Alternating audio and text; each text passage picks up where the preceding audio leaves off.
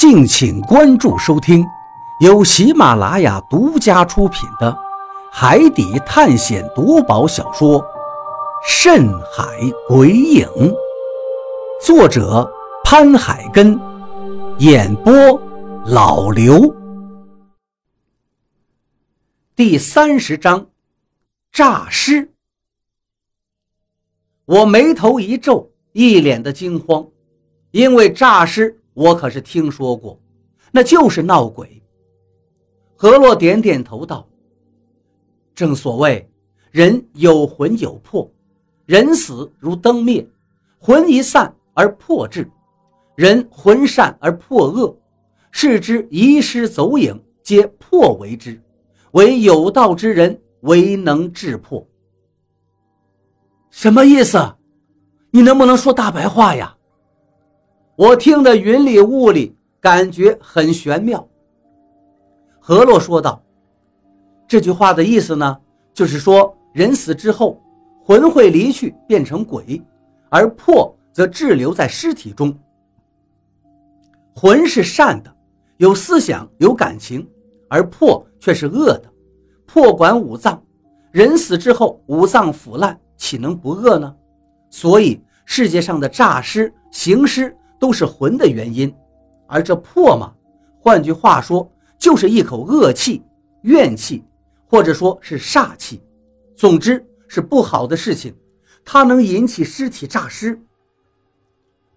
听他这么一说，我似乎大概明白了，而且我似乎还想起了以前听过的一个故事，那是《子不语》中一个关于破诈尸为恶的事儿。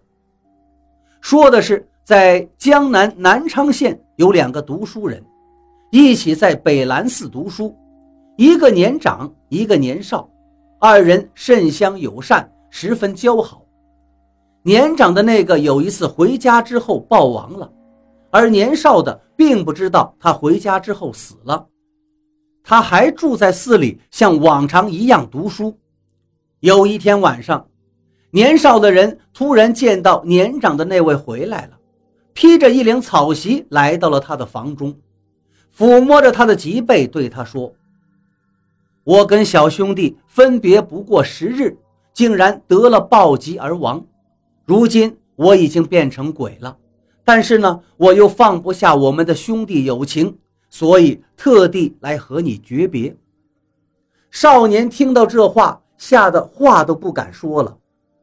死掉的那个人见少者很害怕，就安慰他说：“我若是想害你，又怎么会告诉你这事儿呢？所以老弟，你不要害怕。我之所以这次特意来见你，主要是有几样身后事托付给你。”年少者心中这才稍微安定些，问：“您所托何事啊？”那年长者说：“我有个老娘，七十多岁了。”还有个媳妇儿，三十多岁。如果每年能得到几壶米，他们就能够活命。我希望兄弟你能够周济一下他们，这是我的第一个请求。另外，我还有些文稿尚未父子印刷，希望兄弟你能帮我代为刻印，这样即便我死了，还留点威名在这世上，我也就心满意足了。这是我的第二个请求。另外，我还欠卖笔的人几千钱，没有偿还，希望兄弟你能帮我偿还。这是我的第三个请求。年少者听完后，赶紧全都答应了。那年长者感激的起立说道：“既然兄弟答应了我的心愿，我也就了无遗憾了。我这就走了。”说完就要走，年少者见对方的言行举止跟活着的时候一模一样，相貌也和平常一样，渐渐的也就不再害怕了。于是伤心落泪，还继续挽留他。就要诀别了，兄长能不能再多停留一会儿，我们再说说话？年长的人也痛哭起来，回身坐到床边，一起和他叙旧。说着二人以往的种种经历，聊了一会儿，那年长的人说道：“时辰到了，我得走了。说完，他站了起来，但并没有离开，而是两眼突然变得直直的，脸上渐渐变成有些腐烂的样子，很像一具死尸了。年少者看见他突然变成这副恐怖的模样，顿时吓坏了，赶紧催促他道：“兄长刚才说要走，就赶紧走吧，不要耽误了时辰。”可那死人依旧不走，年轻人吓得直接拍打着床铺，大声喊叫，可对方还是不走，仍然站在那里。年轻人真正的害怕起来。爬起来就往外面跑，那死尸也跟着追了出来。年轻人越跑越快，死尸也越跑越快。跑了好几里路，年轻人翻过一堵墙就倒在地上，跑不动了。那死尸却没有翻过去墙，只是把头探过来看着年轻人，嘴里的口水不停地往下流，都流到了年轻人的头上了。天亮之后，路过的人看到年轻人，就用生姜水喂他，把他给救了过来。而那死尸的家人正在四处寻找，听说在这里，就来人把尸体带走，入土为安了。知道这事儿的人就说：“人的魂是善良的，而魄是邪恶的；人的魂是有灵气的，而魄是愚笨的。”他刚来的时候。魂附着在魄上，交代完事情之后，魂就散去了，而魄却留了下来。魂在就是他本人在，魂不在了，那就不是他自己了，所以就会为恶害人。这虽说只是一个故事，换在以前，我听完之后压根就不会相信。可是如今想起这个故事来，却发现这个故事。或许是真的。书归正传，也正因为这样，所以听到何洛说诈尸了，我就深信不疑了。当下问他，怎么好好的会诈尸呢？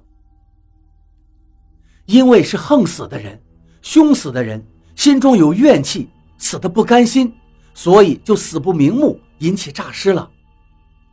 何洛盯着眼前正在站起来的尸体。一脸凝重地解释道：“诈尸，现在怎么办呀？”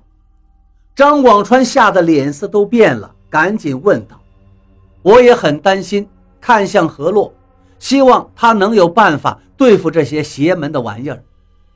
何洛却苦笑了一下，道：“我可不是神婆，哪有对付这些脏东西的办法？反正小心不要被他们咬到就好。”话音刚落。顿时，砰砰砰，一串枪声响起。我们转头一看，原来是雷森跟他的几个手下端起枪，对着那几具复活过来的尸体一阵扫射。这一阵扫射，打的那些尸体一阵晃悠，直往后倾，身体上又多出了几行密密麻麻的血洞，而有的尸体内脏都已经被打烂了。有一具尸体的胸腔上甚至露出了一个大洞，能从这边看到对面。枪声响过之后，那些尸体竟然还站在原地，一点事儿都没有，而且似乎还要继续往前走。这一下真把所有人都吓住了。雷森他们显然是没见过这种事情，整个人都傻掉了，端着枪呆立着。这时。李博士在旁说道：“打他们的脑袋！”听到这话，雷森他们才反应过来，再次端起枪对着他们的脑袋一阵狂扫。因为离得近，所以这场面真的是枪枪爆头，血肉横飞，脑浆子也溅得到处都是，红的、白的，令人眼花缭乱，有些甚至都溅到了我的脸上。我差点吐出来，这实在太恶心了。这一次，那几具尸体都被打倒了。尸体一倒下，雷森便大声叫道：“停！”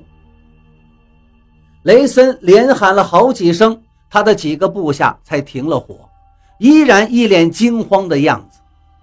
这一次，那些倒地的尸体似乎真的死透了。我们都开始慢慢的往前走进去观察，结果，当我们离他们只剩下几步的时候，那几具尸体竟然“嘣”的一下跳了起来，真的是直接蹦了起来！妈呀！这一回差点没把我们几个人直接吓死，更多的人直接喊妈了，所有人都回身就跑，可是后面的人反应稍微迟了一点就直接被撞到了一起，摔成一团。何洛连忙说道：“大家不要惊慌，找家伙把他们都赶到海里去。”我一想，这个办法好，既然连枪都打不死，只能把他们赶下船才好。于是我也喊了一声：“快，照何洛说的做！”众人一听，不敢耽搁，赶紧纷纷抄家伙。有的拿了鱼钩，有的拿了绳索，有的拿来了棍棒，很快把那几具尸体给围住了。这时，雷森说道：“大家都站到我这一边，我们一起把他们往左边的船舷那边赶。”接下来，大家就拿起各种工具去捅那些尸体，想把他们捅到船边上去。可是，就在这时，那些尸体。竟然开口说话了：“是我呀，为什么要赶我们下船？”